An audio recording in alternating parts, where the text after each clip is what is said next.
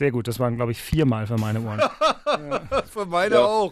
Aber ja. macht nichts. Ich habe das auch. mal mehrmals gemacht. Zählt auch als zwei. Bis du was sagst, dachte ich. Jetzt. Nee, nee, war wunderbar. Nee, war toll. Zählt auch als zwei. Nee, war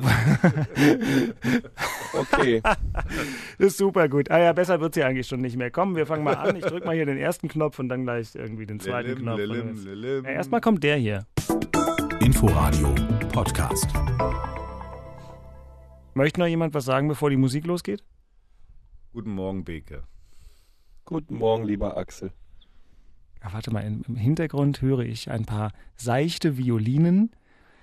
Und den Duft von frischem Kaffee hätte ich gerne. Und ich habe mir auch keinen mitgebracht. Und Axel keinen mitgebracht, deswegen ist er schon wieder gnatzig. Ja, ich habe es ich gerade eben gesagt, jetzt mal ohne Scheiß.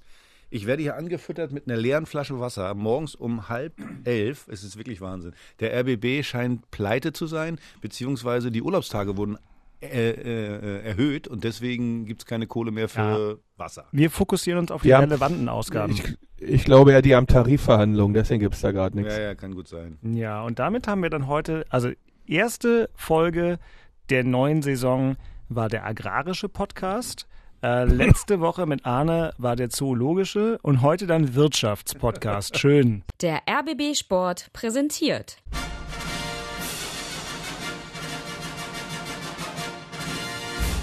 Christian Beek und Axel Kruse in Hauptstadtderby, der Berliner Bundesliga-Podcast mit freundlicher Unterstützung von Inforadio vom RBB.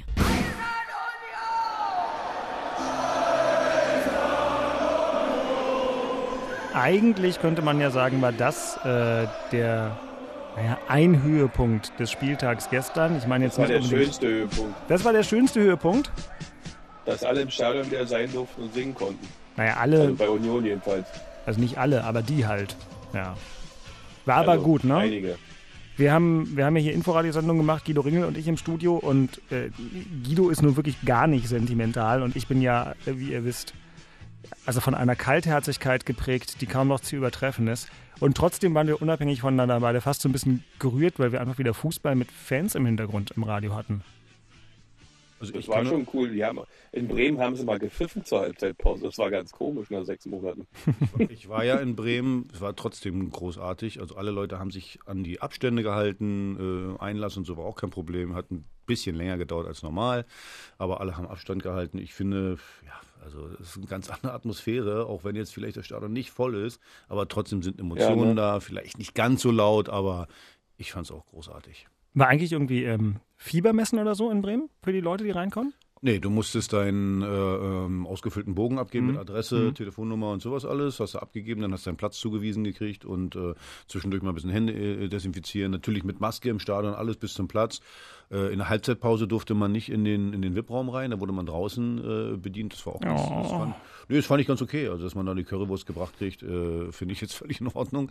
Also insgesamt wirklich war, war, war, ein, war ein schöner, das Ergebnis hat auch noch gepasst, also war ein schöner Samstagnachmittag. Axel hat ganz tolle Laune. Da merkt man gleich im Ton, ja, dass er gut drauf ist. Ja, du?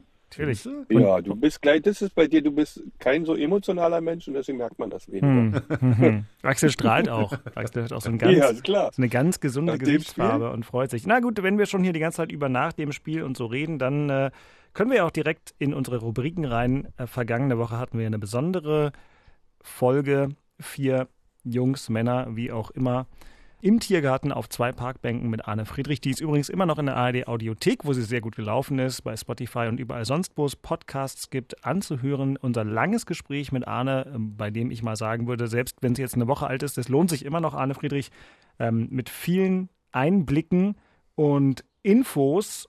Und weil es nur letzte Woche extrem härterlastig war, ist für mich klar, heute Nachspiel. Fangen wir doch mal in Köpenick an, da war das Heimspiel da hat also der erste FC Union ähm, sich zeigen dürfen und hat äh, versucht, zu Beginn der Saison an den Erfolg im DFB-Pokal anzuknüpfen und doch hat es leider nicht ganz funktioniert und das klang so. Nicht so viel los. In der ersten Hälfte defensiv beide kompakt, aber spielerisch geht wenig nach vorne. Jetzt vielleicht mal. Das ist Framberger und in der Mitte ist Vargas 0 zu 1. Tor für den ersten FC Union. Der Ausgleich. Marius Bülter, die 75. Minute. Und damit hat sich indirekt die Einwechslung von Mad Max Kruse schon ausgewirkt. Da ist Energie auf den Platz gekommen für den ersten FC Union.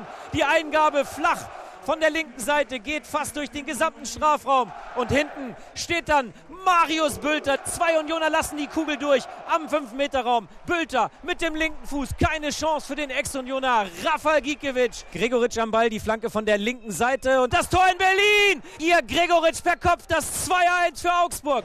Und dann Gieselmann gegen Hahn. Was macht Gieselmann? Hahn 1-3. Wir haben nicht so gut reingefunden, hat man natürlich auch von draußen auch gesehen. Ähm, insgesamt nicht unser Spiel unglücklich irgendwie 1-0 hinten dann. Ähm, kommen dann zum Ausgleich äh, direkt nach meiner Auswechslung. Da war eigentlich das Momentum auf unserer Seite. Ja, dann darfst du natürlich so äh, nicht das Spiel wieder aus der Hand geben, sondern an Tagen wie diesen musst du dann erstmal das Tor, äh, das 1-1 halten und versuchen dann hinten raus vielleicht noch den Lucky Punch zu setzen. Äh, ist natürlich ärgerlich dann, ähm, ja, aber so ist es. Äh, können wir jetzt nicht mehr ändern und weiter geht's. Sagt der andere Kruse im Hauptstadtderby, nämlich Max, nach seinem Debüt für den ersten FC Union. Am Ende ein 1 zu 3 gegen die Mannschaft aus der Fuggerstadt Augsburg. Zehnte Erstligasaison in Folge. Bevor wir in die Analyse gehen, muss man sagen, krass, Respekt. Also das äh, das ist ein Vorbild für Union, ne? Äh, Gucke ich mal einmal Axel an, bevor Christian dann das Spiel zerlegen kann. Absolut. Äh, Augsburg ist damals mit Hertha übrigens äh, ja. aufgestiegen, haben, haben einen richtig guten Job gemacht, muss man wirklich sagen. Und da, äh, ja, auch mit denen, da gibt es natürlich auch nicht so viel Sponsoren, die haben kein großes Stadion und so. Und das mit den Mitteln, so ähnlich wie Freiburg, äh, das immer so hinzukriegen, das ist äh, großes Kino. Das war stark. Und jetzt haben sie schon wieder drei Punkte mehr als Union auf dem Konto. Zu Recht, Christian? Ja, absolut zu Recht. Also ich kann eben Max Kruse beim Einzel auch nicht verstehen, dass er sagt, das wäre unglücklich. Ähm, weil ich kann mich gar nicht mehr daran erinnern, dass Union so ein Tor kriegt, wo der gegnerische Stürmer im Strafraum so frei steht und einfach gemütlich ins Tor köpfen kann. Ist lange her, äh, haben wir jetzt wieder mal erlebt. Äh, ich habe das ganze System nicht richtig verstanden, warum Urs Fischer jetzt 4-3-3 spielt, weil die beiden Innenverteidiger, ähm, die haben so in der Form so lange noch nicht zusammengespielt, warum man vom 3-5-2 da weggeht, was mehr Sicherheit und Ruhe bringt, habe ich nicht ganz verstanden. Dadurch wird es insgesamt im Spiel unruhiger. Es war nicht gut abgestimmt, vor allem die drei im Mittelfeld. Prömmel, Gentner, das war irgendwie so ein bisschen, ich weiß noch nicht recht, was du machst und ich bin mal gespannt, was du jetzt machst. Da war ein bisschen Unruhe drin, das war nicht so zielorientiert. Vorne Ingwarzen, Becker, Bülter auf den Außenbahn, aus der Außenbahn noch. Ähm, ich denke, es hat der Mannschaft ein bisschen Unruhe gegeben, dass Andersen innerhalb der Woche gewechselt ist äh, nach Köln. Und äh, diese Selbstverständlichkeit im Spiel war irgendwie nie da. Alle wirkten ein wenig nervös, ein bisschen fahrig, war nicht so richtiger Kombinationsfußball da. War es auch in der vergangenen Saison nicht, aber es wirkte alles ein bisschen stabiler, agiler, aggressiver. Und dadurch hat man verdient auch das Spiel 3-1 verloren. Selbst wenn man durch die Einwechslung von Max Kruse, ob der da nun Energie ausstrahlt oder nicht, ähm, der hat mitgespielt 20 Minuten, aber eigentlich auch gar nicht, weil er noch gar nicht fit ist. Und demzufolge ähm, war das Spiel zu 100 Prozent verdient verloren. Auch der zweite Gegentreffer dann auch wieder einer frei im Strafraum, köpft den Ball ins Tor. Ähm, wenig Gegenwehr. Das dritte ist dann noch bezeichnend, verliert man Zweikampf auf der Innenbahn. Ähm, und dann, ja, also ich fand das Spiel wirklich nicht schön, auch nicht gut. Man hat zwar immer wieder Phasen gehabt, wo man gedacht hat, okay, jetzt haben sie es, aber dann kam wieder ein Fehlpass, dann kam wieder Unruhe. Und wie gesagt, dass diese Viererkette hinten, ich glaube nicht, dass das System für Union ist, äh, weil dazu der Gegner viel zu viel offen die Schnittstellen haben würde, um viel zu viele Möglichkeiten sicher spielen zu können. Also ich hoffe, dass da umgedacht wird. Und wenn man dann wie Augsburg, der mal zehn Jahre im deutschen Oberhaus mitgespielt hat, dann kann man das ja vielleicht machen. Oder vielleicht auch ein bisschen früher. Aber zurzeit würde ich da mehr Stabilität mir wünschen. Und aus meiner Sicht war der Grund, dass man ein anderes System gespielt hat. 4-3-3 passt einfach nicht zur Union. Derzeit mit den Spielern. Und deswegen hat man 3-1 verloren. Picke, ich habe mal echt eine Frage. Du hast es ja gerade gesagt. Ich habe mir ja alle Zusammenfassungen angeguckt äh, von den Spielen, mhm. wo ich aus Bremen nach Hause kam. Unter anderem natürlich auch Union. Also wie du es gerade gesagt hast, das 1 zu 0, das habe ich das letzte Mal gesehen bei mir im Dorf, äh, in der Kreisklasse, dass jemand so, aber wirklich so frei steht. Die Flanke kam ja mit Ansage. Das war jetzt keine versteckte Flanke oder so. Dann habe ich mir nochmal angeguckt, Stuttgart gegen Freiburg, da mhm. Petersen. Der hat da, also ich glaube, der, der, also, der hatte gar keinen in der Nähe bei sich. Äh, übrigens, äh, Andersen in Köln war es ähnlich zum Teil. Ich habe so ein bisschen das Gefühl, das ist ja nicht nur an diesem Spieltag, dass die Innenverteidiger nur noch zum Spielaufbau da sind, aber eigentlich ist doch der Innenverteidiger dafür da, zu kloppen und äh, den Stürmer zu decken. Hast du da eine Erklärung für, dass das jetzt, äh, also gerade in der Bundesliga finde ich ganz extrem, dass die Innenverteidiger eigentlich nicht mehr ihren Job machen oder ihr Kerngeschäft, sondern eher dafür da sind, das, äh, den, den Spielaufbau nur noch zu machen? Das, das, Problem ist ähm, in dieser Viererkette, wenn du die spielst und sehr hoch stehst, dass es dazu neigst, dass du sehr ballorientiert agierst. Ja, und dein Mann halt äh, in, in, in deren Situation völlig aus dem Blick lässt. Das war ja bei Union sowas von bezeichnet beim 0-1.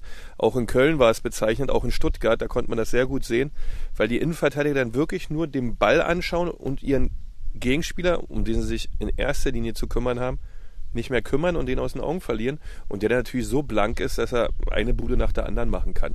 So war es am gestrigen Spieltag in dem einen oder anderen Spiel wirklich sehr gut zu sehen. Warum das jetzt auf einmal bei Union stattfindet, äh, meine Erklärung ist ganz klar, es fehlt dann jemand in der Mitte, weil wenn du zu dritt in der Mitte spielst, ja, bei einer Dreierkette ist dann, ja, genau, die Dreierkette hast du natürlich in der Mitte dann so eine Art äh, freien Mann. Ja, ja, der ist, äh, ist kein Wer sieht das denn? Genau, der sieht das denn, wenn jemand frei ist, rutscht dahin, stört ihn ein wenig und schon ist ein anderes Spiel. Und für die Außenbahnspieler Trimmel und Lenz ist es dann auch ein anderes Spiel, wenn in der Mitte drei spielen oder zwei. Das ja, aber, aber, aber, aber, ganz ehrlich, ich muss ja trotzdem erwarten, auch beim, beim zweiten Tor, auch wieder die mhm. Flanke, die war, die war mit Ansage, die war jetzt nicht irgendwie, okay, wunderbar durchgesetzt und dann die Flanke. Nee, die war mit Ansage und da stehen, erstens stehen die beiden, ich, ich glaube Knoche war das und, äh, und andere, ich glaube ich waren das, die standen hintereinander, anstatt nebeneinander ja. und äh, äh, dann auch, dann kommt der Grigoric äh, da völlig frei zum Völlig frei zum Kopfball. Ah, da hätte ja. ich ja in jedem Spiel drei Tore gemacht, wenn du jetzt, wenn kein Verteidiger mehr da, da, dabei hast, wenn du jedes Mal so frei zum Kopfball kommst, boah es gab auch keinen Grund für mich, heißt es Schlotterbeck und Hüm da auf der Bank, ja, und kannst du gemütlich in die Mitte setzen und da ist den Knoche in der Mitte, spielen Schlotterbeck dazu, wie auch immer, aber Friedrich und Knoche äh, und davor dann Andrich, Prömmel, Gentner, die wussten auch nicht alle eigentlich so defensiv orientiert, obwohl der Gentner natürlich auch nach vorne viel macht, war natürlich auch unglücklich, dass der in der 25. dann mit einer Schienbeinverletzung raus muss, aber das kann es dann trotzdem nämlich sein, dass du hinten so eine Tore zulässt,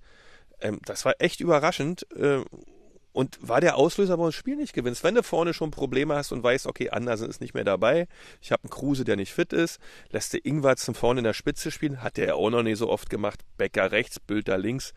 Das war nichts Halbes und nichts Ganzes und glaubst du, wirklich, Bundesliga glaubst, glaubst, du wirklich, dass das am System lag? Ich meine, wenn ich so ein, da kannst du ja ein System hinstellen, wie du willst, wenn ich zwei so eine Gegentore kriege, wo ich meinen Gegenspieler sage, toi, toi, toi, viel Spaß, mach mal, such dir mal die Ecke aus. Ich, ich, ich kann mir nicht vorstellen, dass das am, am System liegt. Das geht ganz schnell. Das geht ganz schnell, dass du völlig anders orientiert auf dem Platz rumrennst. Ich weiß nicht, wann die in der Woche mit angefangen haben. Weil in Karlsruhe haben sie noch mit drei Mann hinten gespielt.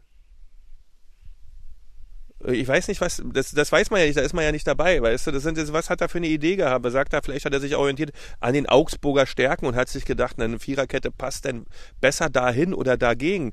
Aber dann ist er von seiner Grundphilosophie weggegangen, dass er gesagt hat, ich orientiere mich jetzt an dem Gegner.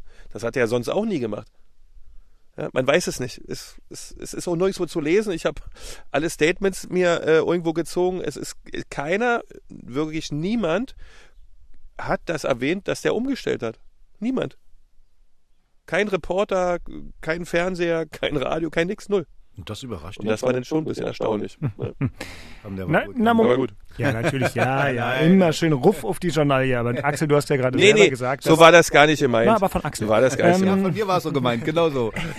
Nein, aber äh, du, Axel hat ja gerade selber in Frage gestellt, inwiefern eben diese Umstellung ähm, eine, äh, ja. Das eine braucht doch nur nicht eingespielt sein. In dieser Bundesliga, ja, muss das auf die, auf die Sekunde stimmig sein. Wenn nur der Abstand beim 4-3-3 zwischen Abwehrkette und Mittelfeldkette nicht stimmig ist und die sich im Mittelfeld nicht einig sind, wer in welcher Form wie wann zurückläuft, die Schnittstelle dicht macht, dann ist das durcheinander. Andrich hat in der Vorbereitung auch nicht immer durchgespielt. Also ich gebe dir recht, ich gebe dir, geb dir recht, beim zweiten Tor war das ein Abstimmungsproblem.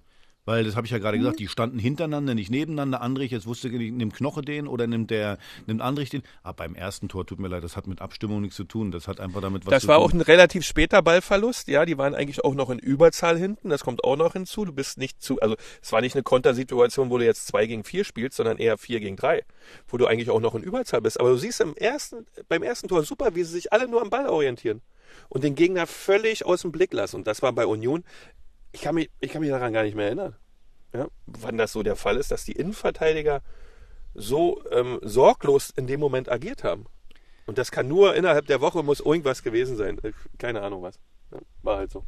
Der erste FC Union wirft also Fragen auf, während es unterdessen Hertha BSC gelungen ist, ein paar Antworten zu geben im Spiel bei Werder Bremen. Hertha kommt mit Mittelstedt, jetzt direkt auf Luke Bacchio gespielt, auf der linken Seite, der Strafraumseite, dann flach reingegeben, die Möglichkeit ist da und das Tor! Das Tor für Hertha BSC aus dem 5-Meter-Raum heraus erzielt und Beckerik ist es, der dort abstaubt und die Hertha mit 1 zu 0 in Führung bringt. Fehlpass Eggestein, Darida genau auf den einlaufenden Luke Bacchio. Tor! Hertha macht das richtig gut. Cordoba erst wenige Tage in Berlin und nicht mal eine Minute auf dem Platz. Hier behauptet er den Ball. Dann der starke Darida auf Kunja. 0 zu 3. Hertha schießt sich den Pokalfrust von der Seele. Das Nebelhorn ertönt und das ist das Signal für einen Treffer der Bremer Mannschaft durch Devi Selke. Am kurzen Pfosten stehend macht er ihn rein und damit das 1 zu 3. So ein kleines bisschen Hoffnung flammt hier wieder auf. Der Ball landet beim eingewechselten Füllkrug, aber Schwolo vermasselt ihm die Tour. Alexander Schwolo aus Freiburg gekommen, in Braunschweig zuletzt schwach und kritisiert. Heute ist er ein echter Rücker. Jetzt nochmal Cordoba mit der weiteren Möglichkeit. Jetzt macht er ihn doch. Er macht ihn und er macht das 4 zu 1 im Weserstadion. Damit ist jetzt endlich und endgültig alles aus und vorbei für Werder Bremen. Labadia jubelt. Alles in allem verdient der Sieg äh, mit sehr vielen guten Sachen, nämlich wie wir geschlossen als Mannschaft gearbeitet haben, aber auch noch einige Fehler. Deswegen müssen wir ein Stück noch arbeiten. Na, Axel, wie doll bist du auf und nieder gehüpft im Weserstadion, als du gemerkt hast, sie gewinnen das wirklich? Also erstmal Erleichterung äh, auf allen Seiten. Bruno hat man, glaube ich, auch gerade gehört. Äh, bei den Fans bei mir auch eine totale Erleichterung nach dem äh, bitteren Aus gegen, gegen Braunschweig. Erstmal Sieg, wunderbar. Bruno hat es auch gesagt, war auch ein verdienter äh, äh, Sieg. Ich sag mal, bis zur 35. Minute hatte das von beiden Seiten wenig mit Bundesliga-Fußball zu tun viele Fehler im Spielaufbau. Ich glaube, so eine richtige Torschance hatte Hertha auch nicht. Also Piontek einmal so ein Piontek Latte, ne? Ja, so, so, so, ein bisschen, aber vorher von beiden Seiten. Bremen hatte nur Möglichkeiten, die hatten ja nicht mal eine Torschance, aber die Möglichkeiten haben sich nur ergeben aus Fehlpässen oder äh, äh irgendwelchen schlechten Aktionen von uns. Von daher, äh, ich muss sagen, ich habe bis zum Schluss, also nach dem 4-1 war ich natürlich erleichtert, aber selbst beim 3-1 äh, hat sich mein Magen noch nicht beruhigt. Äh, also es war immer so ein bisschen, wo ich gedacht boah, ist alles so ein bisschen fragil, das Ganze hier. Und äh, aber beim 4-1 war ich dann auch erleichtert. Und du wirst es nicht glauben, unter Zeugen habe ich vor dem Spiel gesagt, Zeuge, der Präsident äh, Werner Gegenbauer, Arne Friedrich und Paul Keuter, ich habe gesagt, wir gewinnen heute 4-1. Kein Spaß. Also mein, mein Bauchgefühl war heute, äh, war gestern ganz gut. Insgesamt, wie gesagt, da muss man nur aufs Ergebnis gucken. 4-1, äh, äh, wunderbar. Äh, es ist gut für Selbstvertrauen, auch für die Mannschaft nach so einer Niederlage wie in Braunschweig. Aber Bruno hat es richtig gesagt, da ist natürlich noch eine ganze Menge Arbeit da. 4-1, da kann man meinen, du hast Ahnung vom Fußball, vielleicht solltest du mal so einen Podcast machen. Ja? ein blindes Huhn findet auch mal ein Korn. ähm, Christian, eine Mannschaft, die acht Tage vorher fünf Tore in 90 Minuten von einem Zweitligisten kassiert äh, und dann 4 zu 1 gewinnt schafft etwas, was im positiven Sinne vielleicht nicht ganz gewöhnlich ist. Wie überrascht warst du, dass Hertha das Ruder so rumgerissen hat? Also dann eigentlich gar nicht mehr, weil wir in der vergangenen Woche das schon angesprochen hatten, dass ja innerhalb der Mannschaft die Dinge eigentlich stimmig sind, sondern nur die Stabilität fehlt. Und da Boyata wieder mit reingerutscht ist, war es schon wieder ein ganz anderes Spiel in der Defensive für, für die Hertaner, dass sie nach vorne quasi förmlich explodieren konnten. Ja, und dass sie vorne Qualität besitzen, da brauchen wir jetzt alle nicht mehr drüber diskutieren, das ist eindeutig. Äh, und nur diese Stabilität durch Boyata, das konnte man ja auch in vielen Fernsehbildern sehen, wie der mit den Armen gerungen hat, wie der angezeigt hat, wo das Spiel hinlaufen soll, was die Jungs machen soll. Das hilft ungemein so einer jungen Mannschaft, so, so einen Spielern, die so viel Kreativität und Talent haben, dass da hinten drin jetzt jemand ist, der dann auch richtig Bescheid sagt, wo die Wege stattzufinden haben. Und dann gewinnst du so ein Spiel, weil Bremen, die haben dann nahtlos daran angeknüpft, was sie in der letzten Saison abgeliefert haben. Äh, das war dann natürlich ein Glücksfall, wusste man natürlich vorher nicht, deswegen ist man so in Unruhe, wie es denn werden wird in Bremen. Haben die sich anders vorbereitet, haben die eine andere Intensität, sind die vielleicht anders ausgestattet in dieser Saison, aber nee, das ist scheinbar das Gleiche. In Grün passt da auch sehr gut zu. Und demzufolge hat Hertha da wirklich mehr als verdient 4-1 gewonnen. Und das beruhigt natürlich alle Beteiligten, alle Verantwortlichen und ich finde den Satz von Bruno dann hinten dran oder den, das Abschlusswort, wir müssen noch viel arbeiten, also so ein typischer Bruno hinten dran, sehr geil. Hertha wird, so wie es gerade aussieht, scheinbar eine tolle Saison spielen. Äh, äh, Wege, du hast Ahnung, weil das äh, Boyata-Ding sehe ich äh, ganz genauso. Und was ich ganz, ganz geil finde, so vorm Spiel, ähm, haben wir, oh, was ist das für eine Aufstellung? Der Niklas Stark wieder da drin und ah, was will denn der da? Ist er denn zu defensiv? Der kann ja nichts. Da sieht man, dass Bruno ein sehr, sehr erfahrener Trainer ist. Also ich habe das sofort gesehen, was sein, ich habe nicht mit ihm gesprochen vorher, ich wusste sofort, was seine Intention ist. Diese Stabilität, die er natürlich dann auf Kosten des Offensivfußballs äh, da einbaut. Niklas Stark als, äh, als Sechser davor. Damit hast du natürlich eine gewisse Stabilität nach hinten, aber du hast in den ersten 35 Minuten gesehen, du kannst dann natürlich, die, er ist ja der Erste dann auch, der den Ball nach vorne transportieren muss. Ja. Also er ist diese Schaltstation. Das kann er nicht, weil er fußballerisch einfach zu schlecht ist. Und damit hattest du nach vorne natürlich auch Probleme, denn Boyata, Turanariga, die haben die Bälle lang geschlagen. Damit war natürlich ein Toussaint, der, der über Fußball kommt, der möchte Fußball spielen, der musste versuchen, die zweiten Bälle zu gewinnen. Du hast dann gesehen, Kunja, der, der, der mag das auch nicht mit diesen langen Bällen, der, der braucht den Ball auch in Fuß. Also diese Stabilität war auf Kosten des Offensivspiels. Aber es war erstmal richtig, nämlich genau, Beke, was du gerade gesagt hast. Du hast ja trotzdem vorne individuelle Klasse. Und wenn man mal sieht, äh, das Tor von Luke Bacchio, äh, ja. Kurz vor übrigens war eine gleiche Situation für Werder Bremen. Der hat den, den Torwart angeschossen und Luke Bacchio knallt, knallt das Ding natürlich unter die Latte. Das ist dann der Qualitätsunterschied. Und wenn du mit der Aufstellung dann irgendwann mal führst, dann wird es für den Gegner ganz, ganz schwer, äh, äh, selber da was zu machen. Also ich finde, das hat Bruno, äh, da hast du die ganze Erfahrung in, äh, aus all den Jahren als Trainer einfach bei ihm gesehen, wenn du, wenn du so aufstellst. Ist das jetzt die neue? Ja, er musste sich ja dafür. Ja? Mach mal.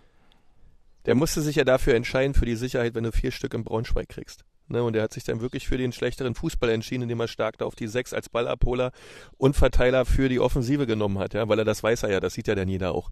Dafür hat er sich entschieden. Das muss er dann zukünftig, wenn er agieren muss, ein bisschen anders machen. Da brauchst du auf der Sechs jemanden, der auch Fußball spielen kann. Also nicht, dass der stark nicht Fußball spielen kann, aber er hat ein anderes äh, Können in der Kreativität nach vorne. Und demzufolge äh, war das echt cool gemacht von Bruno. Übrigens, ja. eins ist wieder eine Lehre, äh, die wir jetzt auch wieder gezogen haben. Wir haben ja vor der Saison beziehungsweise letzte Woche darüber gesprochen, Vorbereitung. Werder Bremen hat jedes Spiel in der Vorbereitung gewonnen, hat im DFB-Pokal gewonnen, ganz toll. Hertha hat jedes Spiel verloren, war eine Katastrophe wie wir beide gesagt haben, Beke, interessiert kein Schwein. Was du ja. in der Vorbereitung gewinnst oder verlierst als Profi, weißt du das auch. Du weißt, äh, äh, entscheidend ist der erste Pflichtspieltag. Äh, äh der ist entscheidend. Den Rest kannst du alle in eine Tonne kloppen. Und Werder Bremen, die können sich für ihre tolle Vorbereitung oder angebliche Vorbereitung, die tolle, die tolle Formtabelle der Bildzeitung, die möchte ich jetzt mal sehen. Übrigens, äh, wunderbar, darin siehst du, dass da viele, viele Ahnungslose rumlaufen. Ja, also dass du das immer noch liest, da kann ich dir aber auch nicht helfen. Ähm, aber das. Wenn man sich mit Fußball beschäftigt, lieber Dirk, geht das ja gar nicht anders, weil die Bildzeitung bzw. der Axel Springer Verlag ein Jahr besudelt mit diesen Themen, die er da erfindet. Macht Meinung. Benötigt. Ja, ja der, du, der, macht sehr gut Meinung. Können wir uns jetzt lange drüber unterhalten. Machen wir nicht, lieber nicht.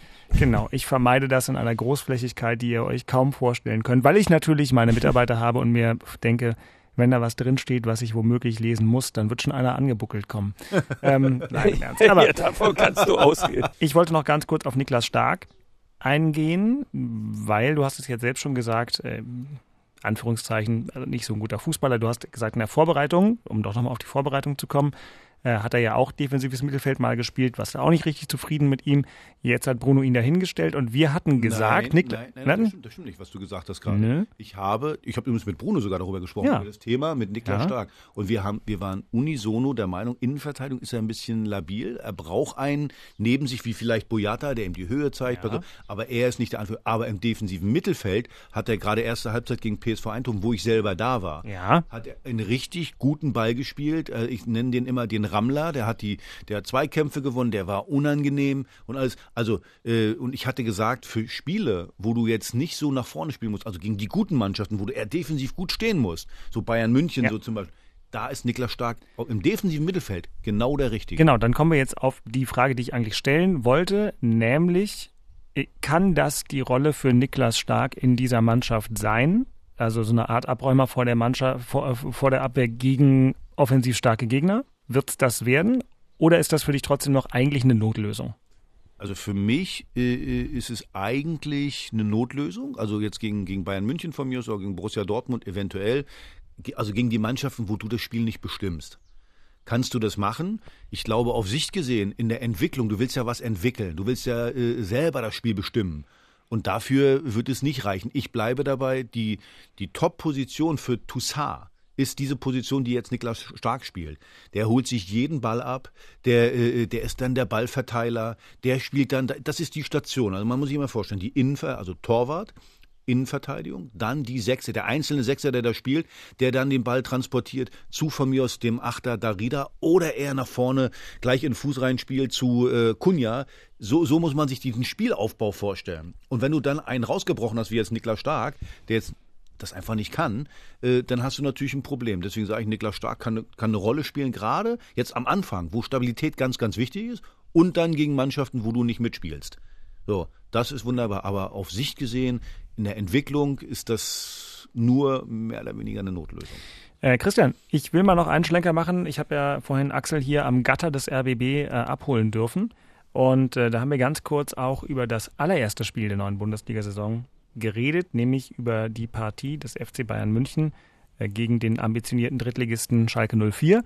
Ähm, nein, aber da habe ich gesagt, naja, das ist, also meine Lesart war so Bayern Wahnsinn, was Schalke angeboten hat, überhaupt nicht Bundesliga-reif. Und ich möchte euch auf eine ganz bestimmte Szene, wonach ihr dann auch gerne noch zu anderen Aspekten dieses Spiels was sagen dürft, ansprechen, weil ihr ja beide nun auch Herzensfußballer seid. Es gibt irgendwann in der zweiten Hälfte diesen Moment, wo Lewandowski eine Flanke in den Strafraum schlägt, indem er hinter sein Standbein mit dem rechten Fuß geht und den Ball also, ähm, ja, das ist die einzige Art, wie ich es umschreiben kann. Ich weiß nicht mal, wie man diesen Schuss nennt. Es ist ein Schuss, den ich auf einem Wettkampf-Fußballplatz, glaube ich, noch nie gesehen habe. Also hinter dem Standbein schießt er eine Flanke in den Strafraum. Sieht unglaublich aus. Ja. Ich glaube, Christian, wenn das einer gegen dich oder deine Mannschaft früher gemacht hätte, dann hätte der innerhalb der nächsten fünf Minuten einen Gruß aus der Küche bekommen von dir, weil ich das schon fast ein bisschen demütigend fand. Oder sagt ihr, nö, was so ein geiler Move von einem Spieler, der das Spiel dominiert. Wie siehst denn du das?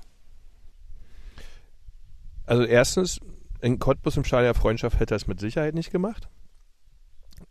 Zweitens, das hat sich denn Schalke redlich verdient.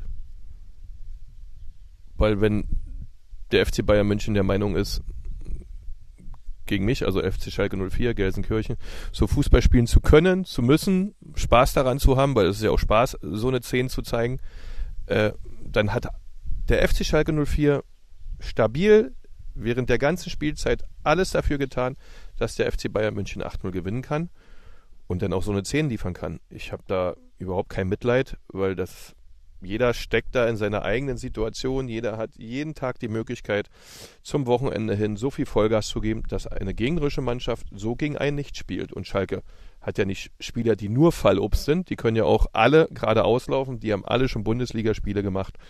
Die sind nicht Neuaufsteiger, die sind seit Jahren dabei.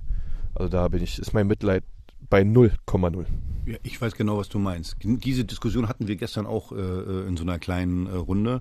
Und übrigens, an so einem Spiel sieht man, wie sich der Fußball verändert hat. Also du hast es genau richtig gesagt, das, das hätte es früher nicht gegeben. Beim, beim Stand von 5-0, nee. beim, beim Stand von 5-0 und der macht so eine Szene, da geht irgendeiner zum Kapitän und sagt, pass mal auf, du, Punkt, Punkt. Noch ein so ein Ding und du kannst äh, äh, äh, da, wo die hübschen Krankenschwestern rumlaufen, äh, du spielst die nächsten Spiele nicht mehr verarschen, kannst du hier einen anderen, aber nicht mich. So, und dann hättest du den natürlich, also wenn er es dann immer noch nicht kapiert hätte, dann hättest du ihn umgeschraubt. So, das geht aber heute nicht mehr, weil die Kultur des Fußballs hat sich total verändert. Guckt euch doch mal die Spiele insgesamt an, guckt euch mal die Fouls an. Also es gibt äh, Fouls heutzutage, da hättest du früher nicht mal eine Ermahnung für gekriegt, da kriegst du heute eine rote Karte. So, und das, das, das Spiel hat sich insgesamt äh, total verändert und eben auch die Kultur innerhalb auf dem Feld. Ich, ich kann, mich macht sowas wahnsinnig, wenn 8 zu 0 zu verlieren, äh, ist ja ist ja Horror. Ich meine, da gucken weltweit, das ist das Eröffnungsspiel der Fußball-Bundesliga. Ist übrigens für uns ist das peinlich, für die Fußball-Bundesliga ist das peinlich, dass wir so dass, dass, dass so ein Ergebnis dann zustande kommt und dass dann sich so eine Mannschaft wie, wie, wie Schalke, ich meine, es hat ja auch noch Gründe, Bayern München ist natürlich eine Top-Mannschaft, muss man alles sagen, aber dass sich eine Mannschaft dann so ergibt und sich das so gefallen lässt, also, pff, also das ist schon, das ist schon, das ist schon übel gewesen, muss man sagen. Also der FC Schalke 04, erstes Saisonspiel 8-0 bei Bayern München, das geht eigentlich überhaupt nicht. Ja, also da muss in der Mannschaft, im System Schalke, da muss ja einiges nicht stimmen. Das ist ja ähm, so einen Auftritt hinzulegen im ersten Bundesligaspiel, du weißt genau, was dich erwartet beim FC Bayern. Der, wenn man sich den FC Bayern mal anguckt, die hatten 14 Tage Pause. Ja, da waren welche bei, weiß ich nicht. Äh, gut, die haben, die haben halt Tage Urlaub einfach gemacht so weitergespielt, muss man auch fairer, weil die haben einfach so weitergespielt, ja, plus Sané. Ja, aber das ist, das ist schon ein Unding, sich so da zu präsentieren. Und Axel, hast du völlig recht. Das ist eigentlich peinlich für die Bundesliga, äh, äh so ein Spiel da als Eröffnungsspiel hinzulegen. Also Schalke wirklich da. Du, ich kenne ja, da, ich kenne da bin gespannt, Leute, was das wird. Äh, äh, früher hier so, so bei, bei, bei Hertha, Jolly Sverreson. Oder dann gab es ja so Dieter Schlindwein, so eine Leute. Oder, oder auch, ich habe hab noch mit Charlie Körbel gespielt. Also wenn das der, der Lewandowski so eine Aktion abgezogen hätte, ich glaube, ich glaub, Charlie hätte nicht mal ein Wort gesagt, der hätte den nicht mal vorgewarnt. Und, und Dieter Schlindwein sowieso nicht. Und, und Jolly Sverreson erst recht nicht. Der hat den angeguckt mit seinen blauen Augen und hätte gedacht, pass mal auf gleich. Und dann hätte, das, das ist ja das, was ich meine. Ähm, die Kultur hat sich total verändert. Gut, und da muss ich nun wieder sagen, jetzt könnt ihr mich wieder als Christenmenschen und Pfarrerssohn verunglimpfen, aber ich stehe zu beidem. Ähm, da ist ja auch manches gut dran, weil so feine Füße wie du einer warst, Axel, oder gerade du, Christian, äh, ihr wärt dann auch ein bisschen besser äh, geschützt gewesen. Ähm, äh, und natürlich ist es einfach so, 20 Kameras, Videoassistent, sowas geht halt nicht mehr und trotzdem war es schon. Da muss extrem. ich kurz einhängen. Ja, nur zu. Da muss ich schon gleich, gleich einhängen. Das weiß man ja alles vorher, dass da 20 Kameras ja. sind. Und da weiß man auch vorher, dass da 70 Journalisten sitzen und 80 Millionen Fans, die genau darauf achten, dass du dann in der Szene mal wirklich freidrehst und wir jetzt alle schön Gas geben können, was derjenige da gemacht hat. Aber wenn du dafür eine Lösung findest, wenn ein Gegenspieler wie Lewandowski so etwas tut, es gibt trotzdem die Lösung dafür. Dann renne ich dem eben permanent hinterher. Dann stehe ich dem permanent auf dem Schuh. Ich muss ja nicht unfair sein. Ich kann Oder da fair bleiben. Ich kann alle Mittel nutzen, um den das nicht mehr machen zu lassen. Dass der mich hier auf dem Platz nicht verarscht. Das kann ich machen. Ich kann dem wie ein Messer hinterher flitzen. Natürlich kann ich das. Aber das macht ja keiner. Die Möglichkeiten sind nach wie vor da. Das hat nichts mit Kameras zu tun. Überhaupt nicht. Es geht nicht darum, hier irgendjemand irgendwas anzutun. Das ist gar nicht das Thema. Das war früher auch gar nicht das Thema. Da war ein bisschen mehr möglich. Aber wenn heute weniger möglich ist, hätte ich als Spieler heutzutage ich hätte eine Lösung gesucht, wie ich das verhindern kann, dass ein Lewandowski gegen mich so Fußball spielt oder ein Sané oder wie sie alle heißen. Ich kenne einen Verein, der im Prinzip mit der legalen und durchdachten Anwendung genau dieser Mittel im vergangenen Jahr zur Überraschung vieler Bundesliga-Beobachter die Klasse gehalten hat. Und das ist Eben. der erste FC Union Berlin. Das Thema Köpenick. Heute kriege ich aber Überleitungspreise, oder? ja, Axel, dieses, du bist, Axel ey, natürlich irgendwann Sonnenschein. muss aufs Fahrrad und pipapo. Ja, also Beke, Thema in Köpenick. Du hast schon, ein Thema ist offenbar Viererkette, lieber nicht. Und sonst? Nee, lieber nicht. Das Transfer, äh, äh, äh dieser Transfermarkt ist ja dann nochmal richtig in Sprung mhm. gegangen. Ja, wir haben ja dank äh, äh Lars Windhorst konnten wir dann, ähm, das ist total putzig oder merkwürdig oder schon skurril, eher skurril die Situation, dass äh, Lars Windhorst diesen äh, Transferdomino, diesen kleinen ausgelöst hat, indem Hertha Cordoba gekauft hat und Köln dann 6 Millionen äh, in die alte Försterei überwiesen hat für Andersen. Aber jetzt hat Union die Kohle von uns genommen? Ja, ja, na klar. Ihr ja habt den ganzen Berliner Fußball so, also Lars ist jetzt bei Union. Oh, geil. Mhm. Übrigens noch ganz kurz. Der Kommerz ist in der Stadt angekommen, ja. Lars Windhorst hat die halbe Stadt, äh, nee, die ganze Fußballstadt oder die Bundesligastadt äh, Berlin finanziert. Sehr, sehr, sehr spannendes Thema, finde ich. Aber Beke, Herr Zingler, Aber, Herr Zingler, der nimmt das Geld doch nicht an. Der wird das doch zurücküberweisen zu Hertha, weil das Geld ist ja direkt dann von Lars Windhorst. ich glaube, das wird keine Spende. Nein. Oh. Ähm, aber es ist schon, äh, ich habe mich äh, zwischendurch, habe ich mir die Frage gestellt, warum haben sie das jetzt gemacht? So kurz vor Saisonbeginn ist es ja eigentlich immer ein Risiko drin. Du hast zwar Max Kruse, aber der ist ja nun überhaupt nicht fit, konnte man gestern auch gut sehen. Jetzt hat man Liverpooler Talent noch ausgeliehen, will den Hofmann von Karlsruhe haben. Ähm, Liverpooler Talent hätte ich gerne ausgesprochen, der Name ist mir bloß nicht so geläufig. Ich glaube tatsächlich, ähm, wir können einfach Abonnie sagen. Und letzte Saison hat er in Mainz gespielt und ich glaube, wir machen es einfach leicht. Gefühlt, wie man's, äh, also man, man, man schreibt es, wie man es spricht oder umgekehrt. Also wir sagen einfach, er heißt Taibo Abonnie. Abonnie, okay, so, wunderbar. Dann hat man den jetzt, dann hat man den jetzt ausgeliehen. oder Abo, genau, ausgeliehen. Äh, schlussendlich glaube ich, war es auch nötig, 6 Millionen einzunehmen, weil ähm, die ganze Corona-Geschichte wird auch bei Union Spuren hinterlassen und bei kleineren Vereinen wissen wir das, hinterlässt das schon mal tiefe Spuren. Und mit diesen 6 Millionen hat man da wirklich auch mal was ausgeglichen, weil bei Union verliert man schon pro Spieltag 300.000 Euro an Einnahme. Und wenn man das sich mal ein bisschen zusammenrechnet, wie viele Heimspieler es jetzt waren und was da alles fehlt und noch fehlen wird, kommen die 6 Millionen, glaube ich, nicht ungelegen. Und deswegen hat man es dann auch durchgezogen. Äh, schön ist, wie sie alle wieder zusammenhalten und keiner an dieser Entscheidung dann auch rumningelt, auch der Trainer nicht, für den das natürlich die schwierigste Situation ist, weil er sportlich trotzdem Ergebnisse am Ende liefern muss. Ähm, aber es war schon beachtlich ähm, und war ein großes Thema, logisch, in Köpenick in der vergangenen Woche, dass dieser Transfer umgesetzt wurde und aus meiner Sicht zog sich das auch bis ins Spiel äh, am gestrigen Tage rein.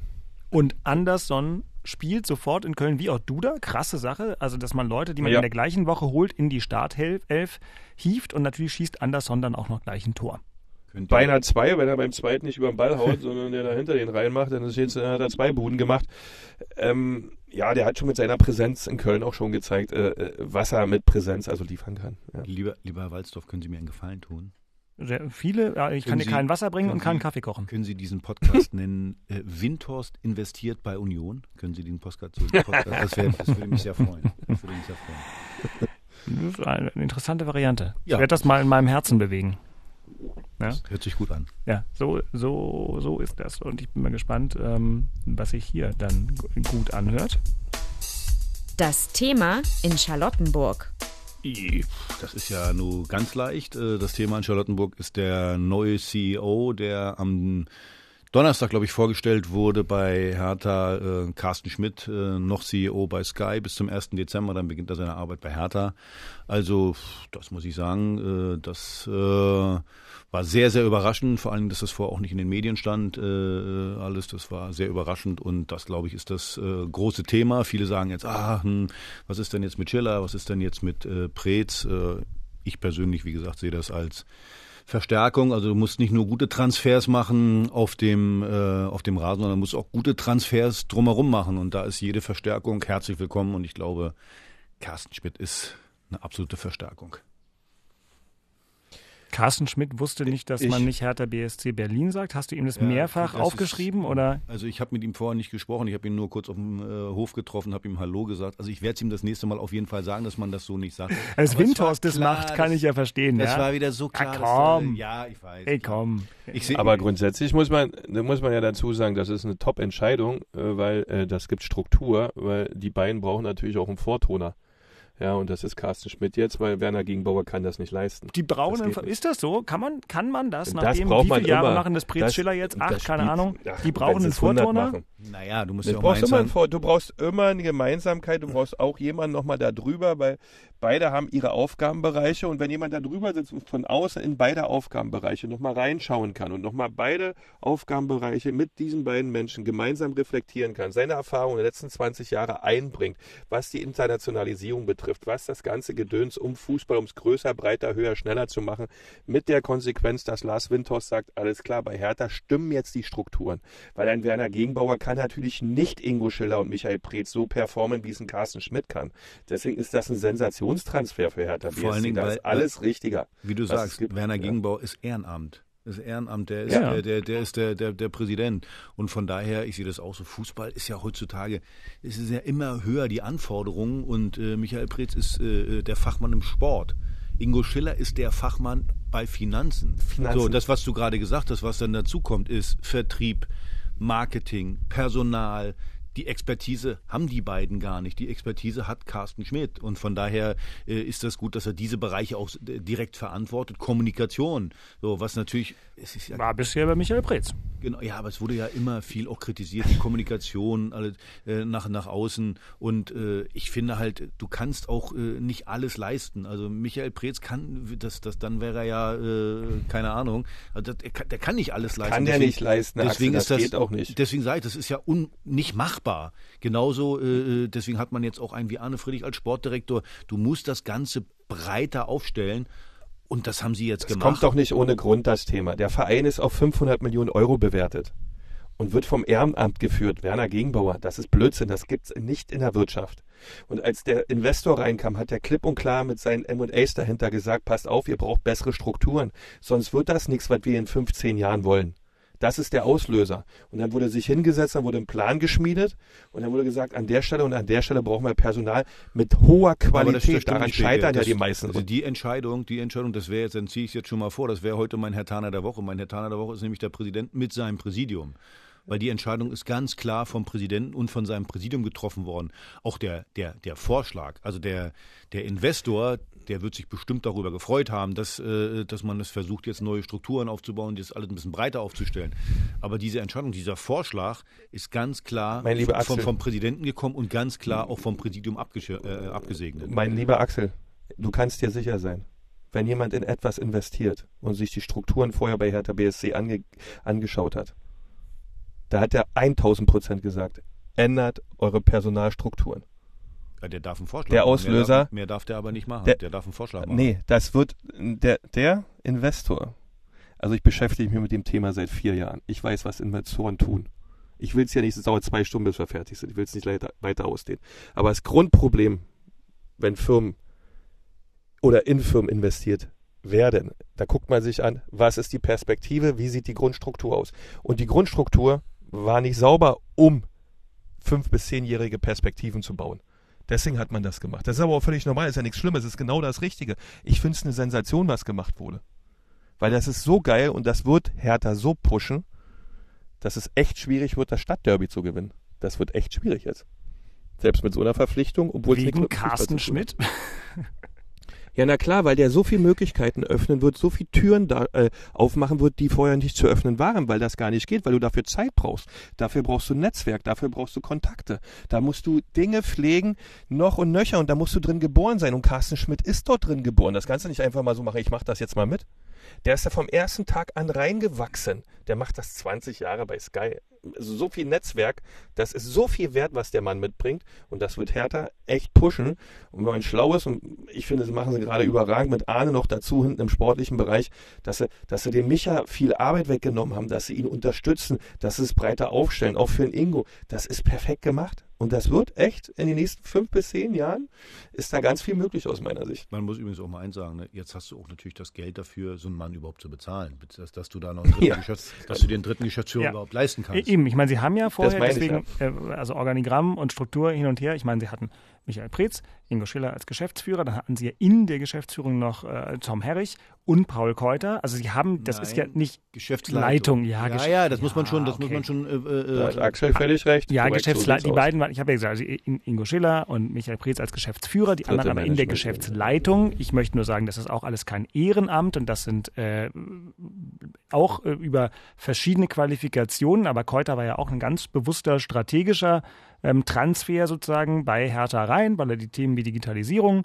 äh, voranbringen sollte. Also das sind ja auch alles keine Hobbyartisten. Aber ihr sagt, es ist genau richtig, obendrauf jetzt eine neue Preisklasse du aufzumachen. Das bisher, Entscheidende. Bisher, bisher, nee, warte mal kurz. Bisher, bisher zum Beispiel Keuter berichtet an Michael Preetz. Hm? Äh, genau. So, so jetzt, äh, äh, wie gesagt, Michael muss sich um sportliche Sachen kümmern. Das heißt, äh, jetzt, jetzt äh, kann natürlich äh, Carsten Schmidt mit, mit, mit Keuter zusammen. Jetzt ist das eine ganz andere Ebene weil natürlich äh, diese Themen bisher so, so, so beiläufig bisschen mit bearbeitet wurden. Weil erstmal, Micha muss sich um Sport kümmern. So, und jetzt hast du natürlich noch einen extra da, der erstens Experte auf diesem Gebiet ist und natürlich auch direkter an, der verantwortet das direkt. Also, was ich gerade gesagt habe, Vertrieb, Kommunikation, Marketing, äh, Marke, das Ganze äh, verantwortet er jetzt direkt. Und da ist natürlich ein ganz anderer Zug dann drin, äh, als wenn das einfach so, so nebenbei ein bisschen bearbeitet wird. Also von daher, wie, wie du sagst, Beke, das äh, äh, ist ein, ist ein Riesen-Move. Äh, Nochmal, ich sag dir, da kenne ich mich ziemlich gut aus bei dem Ganzen. Der Investor wird sich sicherlich gefreut haben, aber der Investor, nochmal für alle, äh, äh, kann vielleicht sagen, hm, hätte ich gern, aber der hat da kein Durchgriffsrecht und das ist äh, das Darum geht so. es. geht auf dieser Ebene, es geht auf dieser Ebene auch gar nicht auf Durchgriffs, um, um Durchgriffsrecht. Das will der Investor gar nicht haben. Das ist noch nicht Ziel eines Investors, irgendwie Personalentscheidungen zu fällen, weil ansonsten könnte er den Laden ja selbst kaufen und selber machen. Das ist gar nicht sein Ansinn. Das ist im Vorgespräch besprochen.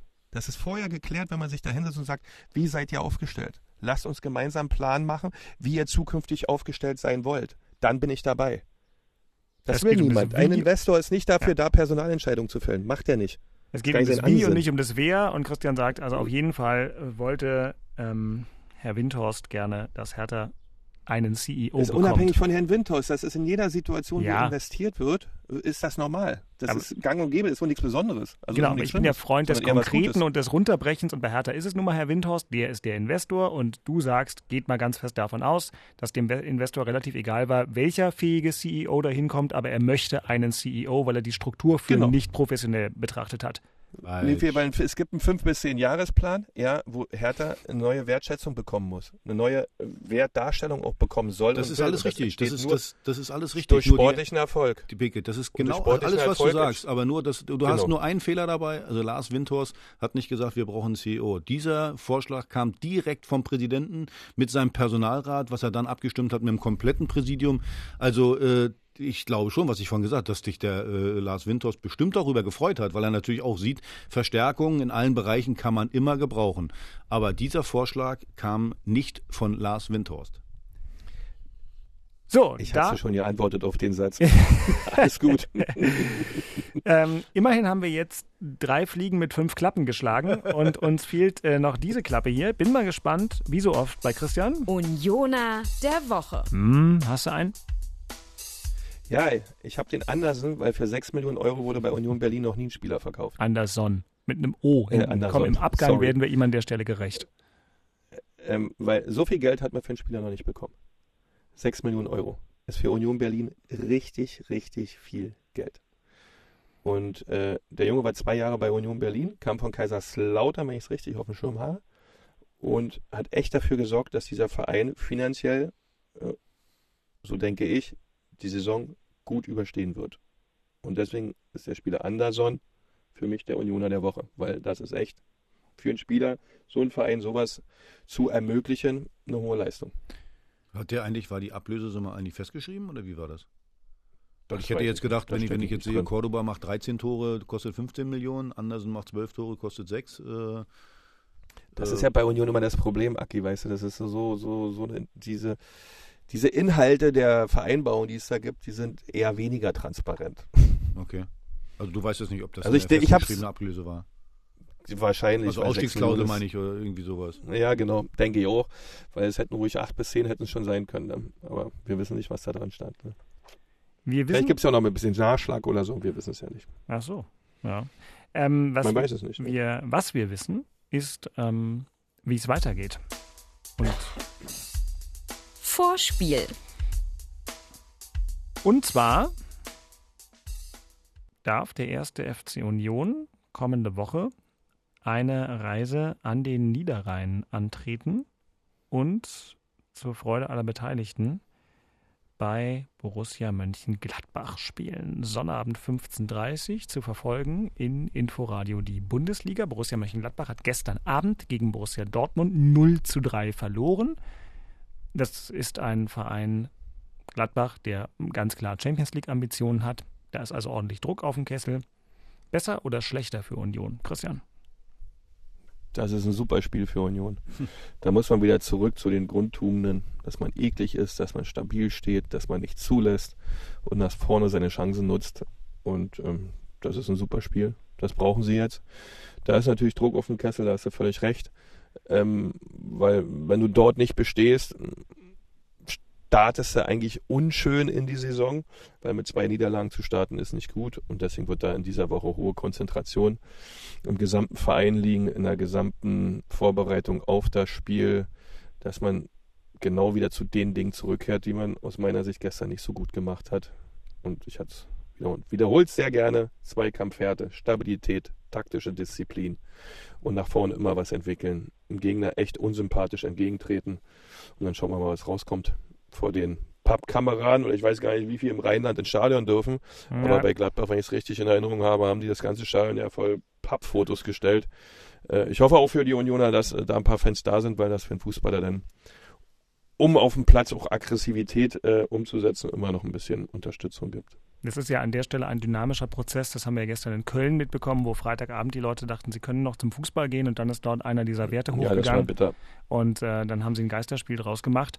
Und das muss man, glaube ich, angesichts der gesamten Infektionslage in Deutschland, äh, werden wir zwölf Stunden vorher wissen, wie es da mit Zuschauern am Bökelberg sein wird. Noch interessanter ist aus unserer Region ja die Frage, wie es mit Zuschauern im Berliner Olympiastadion sein wird. Axel geht bestimmt im Moment ganz fest davon aus, am Freitagabend erst mit Hertha BSC äh, nicht aufzulaufen, aber dabei zu sein, wenn Hertha gegen Eintracht Frankfurt spielt und dann mit Freddy Bobic eine Currywurst zu essen? Oder wie ist der Plan? Also erstmal wird das ja wahrscheinlich für mich ein Déjà-vu 4000, also sollen ja 5000 mhm. zugelassen, aber da gehören ja dann die ganzen auch dazu, die Fernsehleute, die, die ganzen Ordner, die werden ja damit reinberechnet, also werden dann wahrscheinlich so 4000 Fans da sein. Das habe ich das letzte Mal erlebt 1996, wo ich selber von vom VfB Stuttgart zurückkam zu, äh, zu Hertha BSC. also da waren dann immer so 4000 da, das war dann schon lustig zum Teil äh, so. Ich hoffe trotzdem, dass die 4000 richtig Alarm machen, so, so, so Freitagabend. Und äh, ja, äh, ich bin mal auf die Verteilung gespannt, wie man diese 4000 dann verteilt, ob man die wirklich um, im, im ganzen Stadion Platz ist ja noch. Dann kann sich mal, mit dem, vielleicht nehme ich ein Fernglas mit oder so, guck mal, wo die alle so sitzen. Na, Hauptsache, man verteilt sie nicht so, wie der Schlenker sollte vielleicht erlaubt sein und verbunden mit einem ganz, ganz herzlichen Glückwunsch zur erneuten Rettung des Fußballs als Gemeinschaftserlebnis Hannover 96 die ja gestern einfach nur Wips eingeladen haben.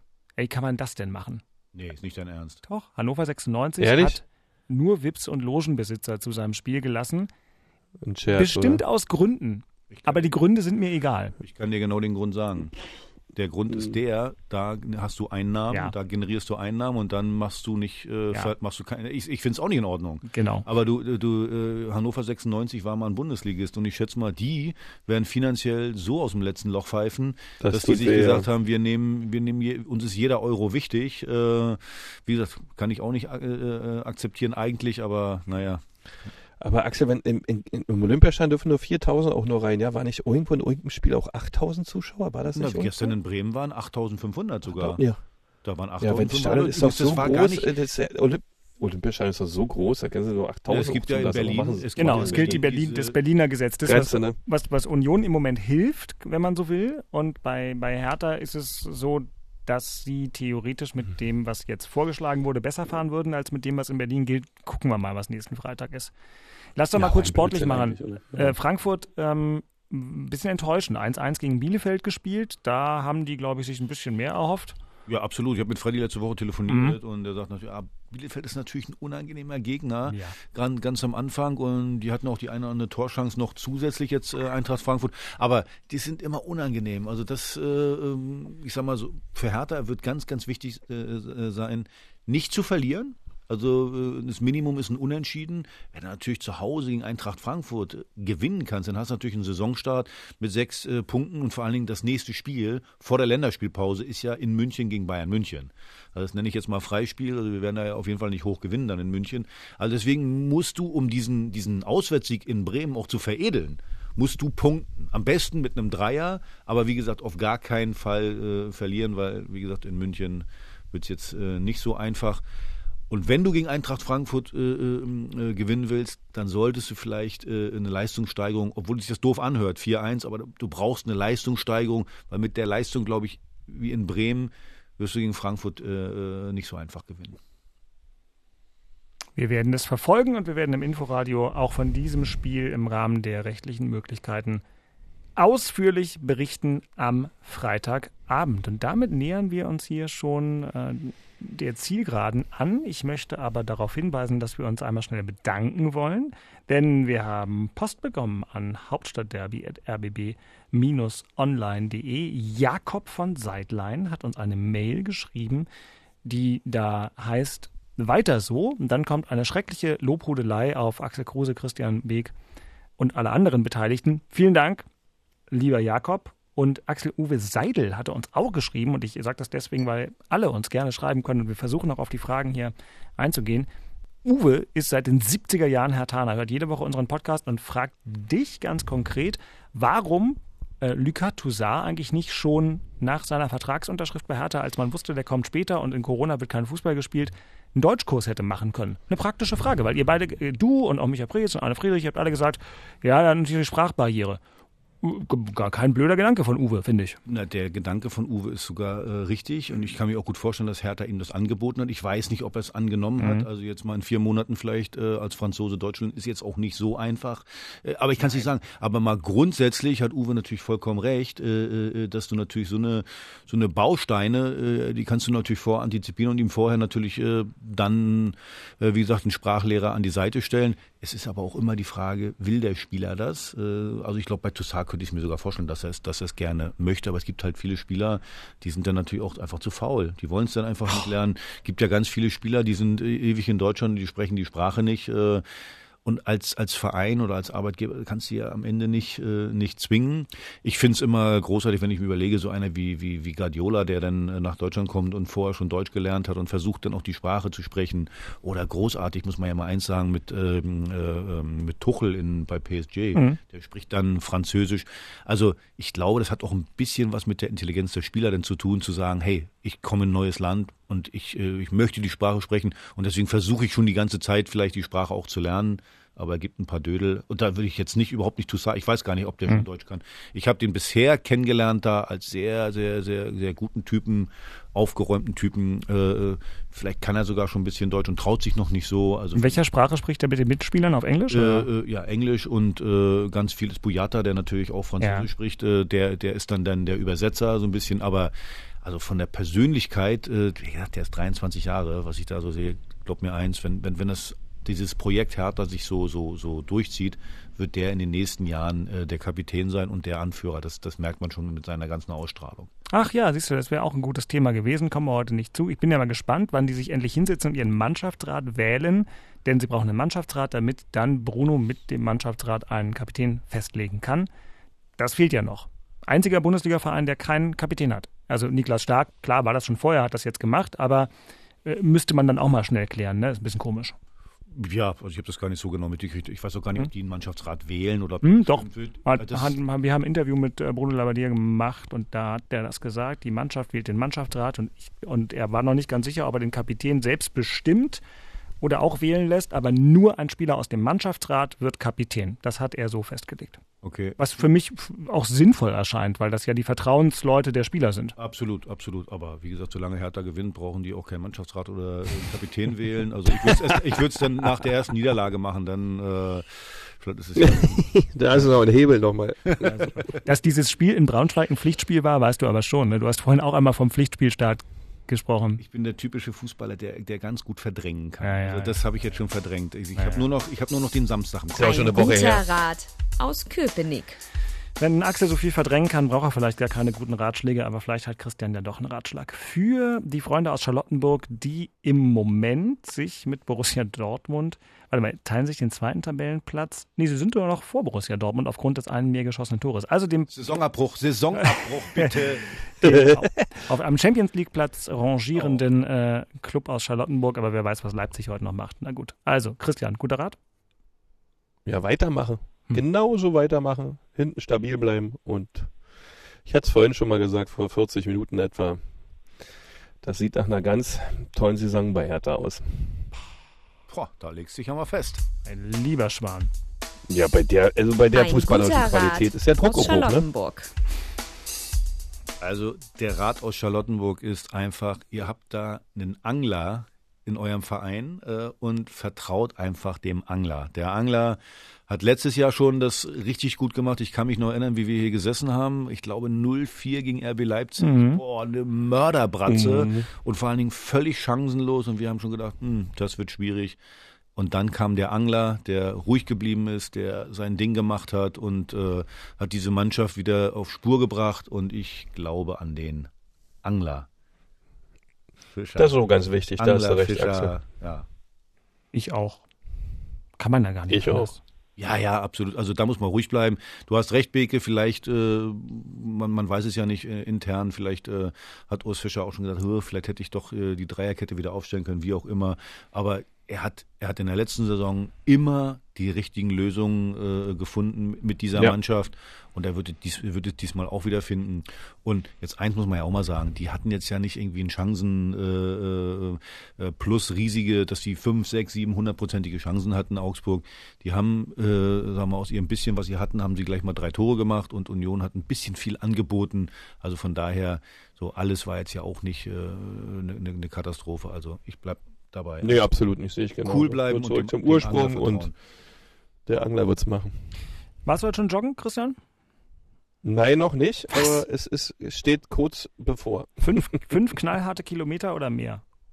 Mache ich immer eine halbe Stunde, ich weiß nicht, was das an Metern ist. Aus halbe Stunde sind bei dir natürlich neun Kilometer oder so. Also, ähm, so. so. aus dem Alter bin ich völlig raus. Ich gucke gar nicht mehr auf die Meterzahl, sondern einfach nur ein bisschen laufen, dann kann man wieder was essen. Müssen, müssen eigentlich deine Angestellten, die du da hast, müssen die mitlaufen, denn dass sie Wasser halten zum Beispiel oder so ein Wedel haben, dass du dann nicht, dass die nicht überhitzt oder sowas? Also, musst du, die laufen vor und gucken, ob die Strecke in Ordnung ist? Nee, nee. So Hier läuft keiner Hier ist kein Mensch außer meine Frau. Und ein paar Pferde. Schön. Also wenn Axel jetzt gleich auf der Havelchaussee oder irgendwo Rennrad fährt, dann muss wahrscheinlich Paul, sein Amazon, in so einem äh, hochgetunten Golfkart nebenher fahren, mit elektrischem Wedel, mit, mit Wasserzufuhr und sonst, na, wie würdest du sonst auf diese Ideen kommen? Wie, der junge Kerl, der nicht mit irgendwie Elektrokar. Ach, der muss mitfahren. Ach. Der muss dir Windschatten liefern. Wie, der muss mitlaufen. Also junge Leute können doch nur mitlaufen. Außerdem, ich habe keine Der ist der Treiber. Ganz Paul ist der Crossrad und fahr schön durch den Wald. Auch nicht Havelchaussee, da ist immer am Sonntag zu viel los. Mhm. So, voll, ne? Schön durch den Wald, ja. gemütlich. Und, und heute mache ich mal cool. so, weil mein Sohn leider nicht da ist, mhm. mache ich mal so, ich kann meine Wasserflasche alleine tragen heute. Krass. Ich weiß auch nicht, was mit mir Kein Wasserträger ist. dabei, muss Kein Wasserträger dabei. Also ich trage sie heute alleine. Na gut, dann macht ihr beide das, was Spaß Schön. macht. Ich werde jetzt mal hier ähm, die technische Zusammenlötung ähm, dieser Episode des Hauptstadtderbys vorantreiben, damit hier wenigstens einer sich gewinnbringend für die Allgemeinheit äh, auch noch irgendwie einsetzt. Ich bedanke mich bei Axel Kruse und Christian Beek für das wie immer anregende Gespräch. Wenn es euch gefallen hat, dann abonniert uns in der ARD Audiothek, bei Spotify, bei Apple Podcasts oder überall sonst, wo es noch Podcasts gibt. Die nächste Folge des Hauptstadtderbys dann genau in einer Woche nach dem zweiten Bundesligaspieltag und bis dahin Schönen Sonntag, schöne Woche. Danke fürs Zuhören, sagt Dirk Walsdorf vom RBB Sport. Und tschüss. Tschüss. tschüss. Haut rein.